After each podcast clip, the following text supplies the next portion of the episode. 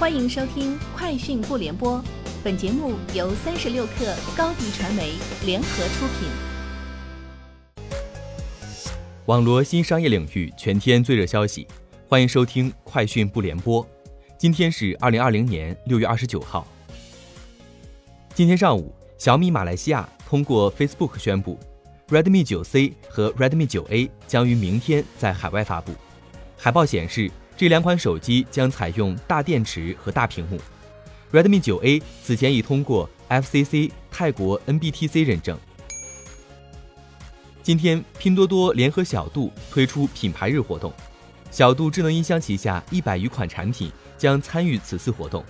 其中，针对小度智能音箱红外版等部分产品推出半价优惠，智能音箱产品最高降价超百分之六十五。用户通过拼多多 App 首页限时秒杀万人团入口即可进入相关页面。此外，在小度品牌日活动期间，拼多多百亿补贴也将覆盖部分小度产品。三十六氪获悉，日前微信上线朋友圈删除后重新编辑功能，用户在发送朋友圈并删除后，页面顶部会显示你删除了一条朋友圈，重新编辑的提示，点击重新编辑。可直接进入朋友圈的编辑页面，显示之前删除的朋友圈内容，用户可以重新编辑后再发布。天眼查专业版数据显示，截至二零二零年六月二十八号，全国企业名称含瑞幸咖啡且状态为在业、存续、迁入、迁出的企业共三千八百五十六家。二零一七年新增两家瑞幸咖啡企业，二零一八年新增约一千八百家。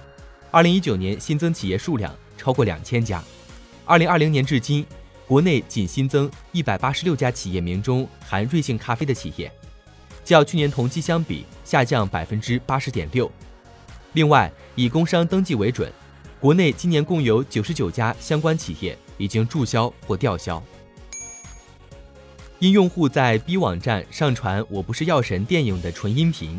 B 站运营公司上海宽娱数码科技有限公司被优酷公司以侵害信息网络传播权为由诉至法院。近日，北京互联网法院一审认定，宽娱公司应当知晓网络用户利用其网络服务侵害优酷公司信息网络传播权的行为，构成帮助侵权。法院一审判决，宽娱公司赔偿优酷公司经济损失六万元和合理开支五千元。阿里巴巴今天与格兰仕签订合作协议，双方将在产品创新、新品研发、IoT 技术应用等领域开展数字化合作。目前，格兰仕主要包含两大战略业务：家电科技和开源芯片生态。